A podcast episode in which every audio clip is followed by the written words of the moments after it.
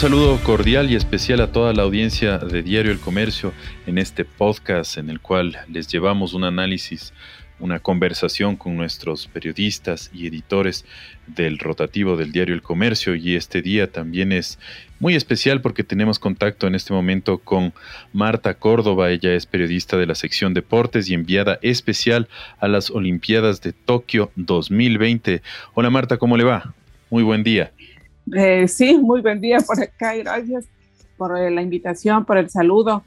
Y claro, estamos disfrutando todavía de esta medalla importante para el deporte ecuatoriano, importante para esa región del país de donde nació esta medalla, que es el Pusir Grande, donde nace el Carchi, ahí en el límite con Imbabura, en el Valle de los perdón, el Valle del Chota. Del Chota, sí, sí, sí. Y no, pues eh, justo usted se está ah, refiriendo a esta medalla de plata de la eh, pesista Tamara Salazar, que viene eh, a renglón seguido de la, de la medalla de oro de Macy Dahomes, que pues a todos nos, nos despertó de una manera eh, fabulosa el día, el día sábado. Ustedes ya estaban por allá, creo que en la, en la tarde, o estaban en la mañana del domingo, perdón, y, el tema de Tamara eh, también nos, nos, despertó en cambio el domingo con una alegría eh, impresionante y agradecer igual sus, sus reportes. Eh, tenemos que, que, decir pues que el comercio ah, fue el primer medio digital que tuvo esta noticia por sobre el resto de, todos los colegas que respetamos muchísimo su trabajo, pero que ya estaba en Facebook y en redes sociales. Ah, igual en su cuenta toda esta, esta ganancia que a nosotros nos, nos ha parecido una, una maravilla. Y, nada, pues felicitarle nuevamente. Leímos el, la, crónica que se publicó el día de ayer, lunes, eh, su crónica muy interesante, contando no solamente eh, a detalle y narrándonos cómo fue el levantamiento de pesas de Nancy Gómez, sino también el tema del ambiente, eh, los nervios, ah, por ahí una bandera también estaba en los graderíos. Recordemos que estos Juegos Olímpicos son sin público. Cuéntenos ah, más de esos entretelones. Veíamos que está viendo en Tokio, eh, una, una experiencia bellísima y además eh, nos contaba fuera de micrófono también que usted no está durmiendo mucho porque le toca mandar un montón de notas. Eh, felicitaciones nuevamente, Marta. Estamos felices y orgullosos de que una compañera de Diario El Comercio esté trabajando tan bien y nos tenga tan, tan mimados con esa información. Y en estos momentos tan importantes, donde el país rompe récords, donde primera mujer que gana una medalla, donde primera vez que estamos ya con tres medallas, puesto, estábamos en el puesto 21, creo que ya nos corrimos un poquito dos, ah, dos puestitos, estábamos sobre España, o sea, es un, eh, son unos juegos increíbles, ¿no? Sí, son unos juegos increíbles, empezando desde su conformación. Es la primera vez que Ecuador asiste con 48 deportistas, es la primera vez que asiste una mayoría tan eh, expresiva de las mujeres. Eh, son 30 mujeres contra 18 atletas hombres. Em, y destacar que esas clasificaciones se consiguieron pese a algunas discriminaciones como los 50 kilómetros marcha femenino. Eh, esta prueba larga fue borrada de la agenda ah, olímpica y las marchistas, las tres marchistas cincuenteras tuvieron que bajarse a 20 y solo una pudo integrar este equipo que va a competir el próximo viernes. Em, se, clasificó en torneos que no son tradicionales para las chicas o no son tradicionales para el deporte ecuatoriano, como el tiro con arco, eh, como el boxeo femenino, como el pentatlón moderno esas son eh, especialmente el tiro con arco y el pentatlón moderno son disciplinas que se están difundiendo en el país y eso es meritorio para las deportistas ecuatorianas. Y, luego empezar con esa medalla de oro de, Richard Carapaz fue impresionante y eh, teníamos las proyecciones, em, yo le comentaba a Alberto que en el 2019 Ecuador tenía cinco medallistas mundiales y a finales de ese 19 la proyección era que en el 2020, cuando se iba a realizar los Juegos, esas cinco medallas tenían que transformarse en medallas olímpicas por todo, lo por todo el proceso que habían avanzado los chicos. Y de esas cinco medallas, eh, dos eran de pesas y precisamente fueron Neisida Gómez, que ganó dos de bronce en el Mundial, y Tamara Salazar, que ganó una de plata y, tres y dos de bronce. Entonces Tamara era una potencial medallista para Juegos Olímpicos y la preparación de ella estuvo impecable pese a todas, eh, pese a todas las adversidades de la pandemia. las chicas, el equipo del Terafilio se mantuvo entrenando. en enero, febrero y marzo hicieron una pretemporada. Desde abril empezaron a competir. Tamara consiguió medallas de oro y récords sudamericanos antes de venir acá a Tokio. y la presencia de ella fue impecable porque sus seis, eh, sus seis presentaciones en la plataforma es un dominio perfecto de la técnica. La prensa internacional aplaude su técnica cuando sube, cuando levanta la barra, cuando estira los brazos, cuando se pone firme en la plataforma para ser calificada por los jueces. Y, ella se sentía feliz ayer en la, en la zona mixta. Decía, yo me siento orgullosa de lo que hice porque lo hice bien, cuide cada detalle me esforcé al máximo, entrené, tuve dolores, tuve lesiones, pero no me importaba. Tenía que estar en los juegos y tenía que estar a la altura. El día anterior, ella fue quien eh, miró la medalla de oro de Macy Dahomes, fue quien le, decía las frases y palabras clave, dale, dale duro, tú puedes, ese peso es tuyo, tú lo sabes hacer, firme. Y, claro, y, y, después de ella se, se motivó, y me decía, yo también voy a estar en este escenario. Eh, yo voy a trabajar, he trabajado y quiero estar en ese escenario, que verdad que la motivación fue grande. Así es, así es. Justo usted en su crónica, eh, Martita cuenta, pues, ¿no? Eh, exactamente esas palabras, ¿no? usted indica, Tamara Salazar, la otra pesista que buscará hoy, bueno, este es el artículo del día de ayer. Exactamente dice, asegura, levanta duro, con fuerza y al día siguiente va ella y se gana la, plata. Qué ambiente más, más, más ah, encantador, no sé, usted lo, proyecta de una manera tan cálida. e insisto, a pesar de, la adversidad y a pesar también de la eh, de que no hay público, ¿no? Entonces se debe escuchar todo, ¿no? Sí, además eran, eh, estaban algunos deportistas ecuatorianos que faltan por competir, por ejemplo, las, las gacelas, las atletas, fueron a respaldar a las dos pesistas, tanto a Nancy como a Tamara, fueron las que, las que eh, gritaban, aplaudían cuando se podía. Eso fue muy importante. Y eh, en Tamara rescatar algo que es valioso, que es su personalidad, su presencia, su seguridad. Eh, ella se atrevió a romper sus propias marcas. Eso es importante. Hace dos años no pudo con el peso que levantó ayer. Eh, intentó y, no pudo. Ganó medalla de bronce allá en los Juegos Panamericanos en Lima en el 2019 y hoy eh, estaba muy confiada, estaba muy segura, ya tenía la medalla de plata en su poder y dijo, no, me queda un movimiento más y ese quiero que sea romper mis propias marcas y lo hizo. O sea, había tanta confianza en la deportista y quien ayer le gritó esas mismas palabras, tú puedes, eso es tuyo, porque eh, Tamara, ella es muy buena en arranque, en la primera, eh, ella es muy buena en envión, en la segunda parte de la competencia. En, arranque le falta todavía sobre unos pesos, sobre unos, unos kilos, y quien le gritaba era eh, le decía, el envión es tuyo, ese es, es tu fuerte, levanta, levanta. Y, claro, y, nosotros los ecuatorianos que estábamos ahí, eh, nos callábamos para escuchar ese, ese aliento de, de son las hermanas que también, eh, ellas se tratan como hermanas y se dicen hermanas. Y la una le alienta a la otra con ese mismo amor, cariño. Eh, eh estuvo con Tamara en el, durante el calentamiento, luego vino a sentarse entre los ecuatorianos que pudimos estar presentes. La, el asiento que están en las delegaciones son muy cerca a las tribunas de prensa y pudimos compartir ese grito, ese aliento de las deportistas la una con la otra.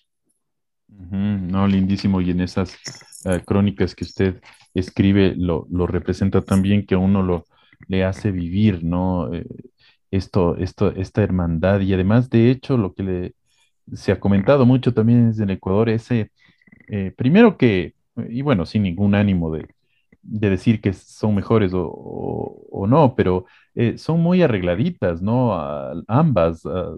Les gusta pintarse, usar arites eh, medio grandecitos. Hay otras atletas, eh, sobre todo en artelofilia, que, que pues me imagino que por, por, su, por, por todo el tema del deporte, pues no, no tienen tantas, eh, tantas joyas, no están tampoco pintadas, pero en cambio Neisy y, Tamara bastante arregladas, algo muy, muy de esas, muy bonito. Y además también el tema de este pañuelo, esta bandana que se, que se llama, que se ponen en el, en el, en el, en el, en el cabello, ¿no? Les queda muy bonito y, muy parecido el, el, de ambas, ¿no? Sí, esa, esa también es una connotación social que, que me ha gustado. Ellas eh, representan con orgullo, eh, son afrodescendientes y lo dicen con orgullo, son dos pueblos trabajadores eh, que han tenido que empeñarse para salir adelante eh, Pusir eh, Grande, fuimos a visitarla hace dos años a Tamara y es una población muy pequeñita de 6.000 habitantes. Eh, son agricultores la mayoría. Eh, hay seis, ocho calles principales y nada más. todos se conocen. El Coliseo, no lo podíamos creer de dónde, de dónde nació o dónde se forma una, una medallista olímpica y una medallista mundial el Coliseo de Tierra. Él estaba feliz porque le habían pintado y ahí lo justo, la barra, unas dos barras eh, y las pesas, nada más. Ahí se forma una medallista olímpica en el Ecuador. Eh, esperemos, y, lo, paradójico es que enfrente de ese coliseo humilde pero digno eh, está el centro de alto de rendimiento, un elefante blanco una construcción que está por caerse, una construcción de lujo que hoy nos sirve, que no están los, los deportistas donde deben formarse, donde deben eh, concentrarse. Esa es la gran paradoja, que mientras ella tiene lo justo para formarse para ser medallista olímpica, al frente está un elefante negro, donde un elefante blanco, donde para mí es negro donde se invirtió gran, gran cantidad de dinero y gran cantidad de millones. Claro, claro. Eso que destaca usted importantísimo, pues, eh, en vista de que en las últimas horas algunos politiqueros han, intentado atribuirse los, los, triunfos de estos atletas tan sacrificados, eh, que, que, se vayan a dar una vuelta justamente por, por Pusir Grande, donde usted señala ahí en la provincia del Carchi tantas necesidades. Eh, han tenido siempre y a pesar de la adversidad y de todo, pues esas han, han logrado, Tamara uh, y también Neifi han, han, logrado esto, esto que yo, poquísimo. Y un apunte más me deja, un apunte más, eh, eh, sabe que en ese coliseo hoy hay 30 niños que siguen los pasos de, de, de Tamara. Con la medalla mundial se entusiasmó la gente y siguen entrenando a los pequeños. Son más de 30 chicos que trabajan y entrenan en diferentes turnos para que todos puedan levantar esa barra y puedan hacer también un camino en el deporte. Ahí está el potencial. Falta una política deportiva. Se supone que se, construyó el centro de alto rendimiento en Carpuela precisamente para hacer esa captación en un sector donde hay un potencial importante por la fisiología de los, eh, de los afroecuatorianos. Eh, sin embargo, ese centro de alto rendimiento está bien cerrado con todo el material deportivo que se podía explotar eh, deteriorándose. Terrible, terrible. Pero bueno, eh, todas estas, estas victorias le han dado una alegría ah, eh, inconmensurable, yo creo, aquí al país, en medio de, de, todas las situaciones difíciles que estamos pasando, no solo por la pandemia, sino en tema político aquí en Quito. Esa, ese despertarse con una medalla de todo el país es, es, algo muy especial y yo creo que a todo todos nos ha, nos ha llenado de, de alegría y, y, de mucho ánimo. Y lo que también quería hablar con usted, bueno, se están acabando estos juegos, eh, ya falta una semana. Eh, conversar con usted, bueno, ¿qué, ¿cuáles son las, los últimos madrugones que tenemos que, que pegarnos esta semana para, para ver a esos deportistas? Y como algún colega nuestro decía en la radio, decía, bueno, cada cuatro años que, que, que te pegues un, una amanecida no va, no va a pasar nada y, y, con esta alegría, yo digo, bueno, los que, eh, le confieso, le, le, conté la otra vez, cuando yo, yo, yo me quedé viéndole al, a Richard Carapaz, pero hasta las 3 de la mañana estaba en el pelotón, todo eso era técnico y dije, uff, no sé, entonces ya me venció el sueño, me fui a dormir y el otro día eh, medalla y todas estas medallas que son tempranito aquí.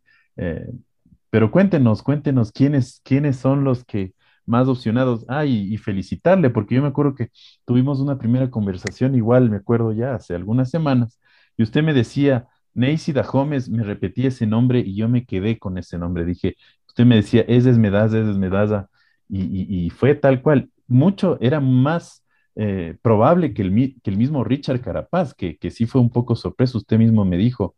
Ah, pero cuéntenos un poco, bueno, usted que conoce el tema, pues eh, sus pronósticos fueron acertados. Uh, ¿Quiénes más podríamos estarnos ilusionando en esta ultimita semana que quedan de los Juegos de Japón? A ver, nos queda una última semana donde vamos a debutar en pentatlón moderno, vamos a debutar en golf, vamos a hacer aguas abiertas. Ahí está Samantha lo que mañana, mañana será madrugón para nosotros porque es a las 6 de la mañana, eh, allá sean las 4 de la tarde.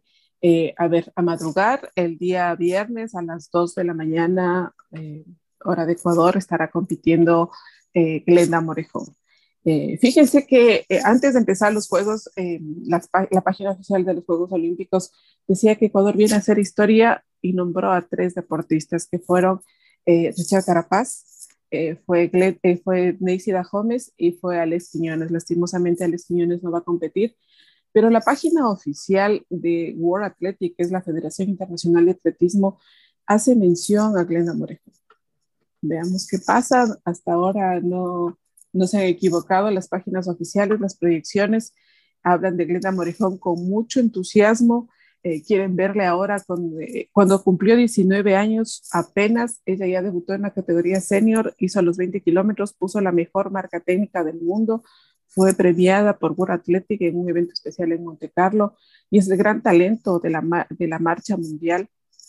Todo el mundo le pone ojo y todos los periodistas nos preguntan precisamente por Glenda. Y en los 50 kilómetros mencionan a Andrés Chocho, sí ponen ahí el sí, el condicional, si es que no recurre a las marcas técnicas.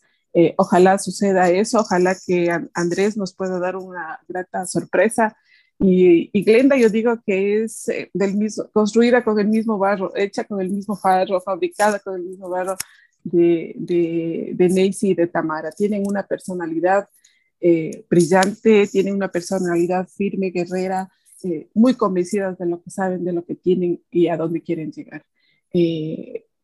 yo con Glenda cualquier cosa puede pasar. Ese día es importante, ya hace dos años, precisamente cuando puso la mejor marca técnica del año, le ganó a la campeona mundial, le ganó a la campeona olímpica y ha trabajado muy fuerte este último ciclo con Andrés Chocho. Ojalá le vaya bien, porque si le va bien a ella, es, es importante para el país regresar con una histórica participación. Ya es histórica, pero aún más sería porque ella es el gran talento del deporte ecuatoriano, del deporte latinoamericano y del deporte mundial. Así es, así es, así que pueden ser tres uh, eh, guerreras que, que, nos den eh, medallas, ya nos han dado dos guerreras, pues esperemos una, una tercera o porque en una cuarta, una quinta. Eh, bueno, finalmente, Marta, muchísimas gracias. ¿Cómo está el ambiente allá? Usted también me contaba que Tokio llueve un montón, creo que sigue lloviendo. no sé si alguna escapadita, algún recorridito por ahí les pudieron dar a los periodistas. ¿Cómo está el ambiente ya? Eh, todavía seguimos, eh, bueno, eh, los periodistas o las personas que ya cumplen 14 días aquí ya pueden tener derecho a salirse un poco más de la burbuja, sin embargo, guardando con las medidas o los protocolos de, de, seguridad para evitar el COVID. cada cuatro días nos hemos hecho examen de saliva y bueno, ahora por eso tengo que ir al centro de prensa para hacer, entregar mi muestra. Y ya pensar en la PCR eh, y en el regreso que va a ser la próxima semana, el lunes de la próxima semana, eh, decirles que acá en Tokio sí es más caprichoso que Quito porque, por ejemplo, en el BMX llovió a cántaros y a los 10 minutos hizo un sol radiante que, que fue el marco ideal para esa participación de Alfredo Campo. El, el Sapporo, eh, una ciudad que queda al norte, eh, serán las competencias de marcha. eh, se llevó para allá porque quieren que, la que haya más, menos humedad y mejores temperaturas para los deportistas. El día sábado tenemos la última participación de los ecuatorianos, que es tanto en lucha olímpica como en la maratón. Tenemos a dos maratonistas que también eh, correrán en Sapporo. Eh, hay que estar también alentándoles a los marchistas el día jueves, igual a las 2 de la mañana. Ahí van a estar tres guerreros como son David Hurtado, que se pudo, eh, pudo eh, recuperarse ya del COVID, va a estar en línea de partida, igual que Daniel Pintado, un azuayo que también tiene mucho talento, y Jordi Jiménez, que es un lojano. Esta selección es nueva prácticamente y ojalá que le vaya muy bien. La marcha, yo le, les comentaba en, en otro espacio de, de, comercio que los periodistas mexicanos, cuando Jefferson Pérez estaba en su apogeo y venía acá a Juegos Olímpicos o Juegos Panamericanos, me decían, apareció Jefferson y se apropió de todas las medallas que eran de México. Ahora me dicen los periodistas colombianos, apareció Richard Carapaz y ahora todos los triunfos son, eran, eran de los colombianos y ahora son, y ahora son de ustedes. Sí, sí, sí, qué bonita anécdota. Y, y, y nada, pues eh, insistir en lo que usted mismo nos señalaba, eh, estos Juegos Olímpicos y que mucho, mucha gente no, eh, no lo dimensiona, pero la misma pandemia fue un obstáculo más para que se siguieran preparando nuestras atletas. el tema de Tokio, que ha estado tan estricto y riguroso en, los controles. Em, sin público. Usted también mencionaba el, calor, está súper fuerte. Leíamos unas notas internacionales que, que, hay un calor brutal, también ha hecho calor en Tokio, que eso también les afecta a los atletas. Eh, y, y, en medio de toda esta adversidad y lo que usted nos contaba, pues, de, de la provincia del, del Carchi, de, de, este sector del Valle del, del Chota, donde, donde Tamara Salazar eh, creció, en medio de toda esa adversidad, eh, hacen los atletas ecuatorianos historia, eh, Martita. Sí, sí, sí. Y, y, luego yo creo que sí, también vienen las evaluaciones, hay que ver el, que tenemos que mejorar. Este plan de alto rendimiento cumple su segundo ciclo, eh, vemos que empieza a dar sus resultados. Tamara y, y Nancy y el diploma olímpico de, de Angie Dajones hacen que la alterofilia sea un deporte a tomar muy en cuenta. Eh, Alfredo Campo también es producto de este programa de alto rendimiento. Eh, hay que hacer correctivos importantes en federaciones. Eh, a mí me dolió mucho lo del boxeo. En, en Pekín 2008 tuvimos a Carlos Góngora que estuvo a punto de pelear por medalla. En Londres 2012 Cuatro años después, Ecuador clasifica a Juegos Olímpicos con siete pugilistas. Eso es un récord en este deporte. Y fue importante porque fue el aparecimiento de muchos deportistas como Italo Perea, como Carlos Póngora, eh, como Carlos Mina, Carlos Quipo, el mismo Julio César Castillo. El boxeo crecía.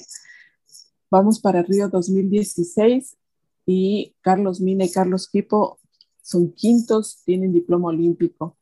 Venimos acá a Pekín y los cuatro deportistas eh, se fueron, eh, bueno, tres deportistas se fueron en primera ronda, Caicedo se fue en segunda ronda, eh, en una proyección que, que daba que Julio César Castillo podía estar peleando para medalla. Lastimosamente, el deporte está muy manipulado. Hay una directiva que es destituida por el ministerio, no es reconocida, hay una intervención los deportistas no pudieron entrenar, no pudieron viajar al exterior por una eh, manipulación de, de dirigentes que tienen eh, participación en la Asociación Internacional de Boxeo, un boicot a la propia selección. Entonces, el boxeo tenemos que, hay que corregir de inmediato, tiene que funcionar de nuevo la federación bajo los parámetros reglamentarios, pero sobre todo los deportistas merecen atención todo, todo, todo, la política de Estado, los financiamientos, la reglamentación, tiene que ser en beneficio del deportista. Así es, Martita, así es un obstáculo más en algunos casos, pues, de las mismas dirigencias. Pero bueno, a pesar de todo, estos héroes eh, llegan a donde llegan y son un ejemplo para todos los ecuatorianos, no solo deportistas, sino en todos y cada uno de las disciplinas, de las profesiones que llevamos a cabo.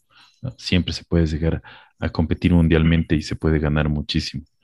Bueno, nuevamente un abrazo a la distancia, uh, Martita, por, y muchas gracias por todos esos informes, unas felicitaciones eh, por su uh, esfuerzo y también por, por uh, que nos transmite esa, esa vivencia que, que no, se, no se ve en los videos, ¿no?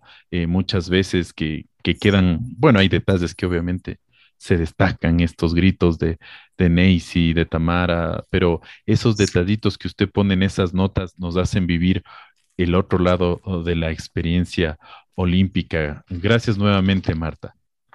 Gracias, saludos cordiales, que la buena vibra siga viniendo desde Ecuador y alentar porque algunas otras sorpresas pueden llegar. Así es, estuvo con nosotros Martita Córdoba, ella es periodista de la sección de Deportes y además enviada especial de Diario El Comercio a Tokio 2020 que se está disputando en el 2021. También está estuvo con ustedes Alberto Araujo, editor de nuevos productos. El día de mañana un nuevo podcast. Que tengan una excelente jornada y pendientes de nuestros atletas en los días que vienen. Una excelente jornada y que la pasen súper, súper, pero súper bien. Un abrazo.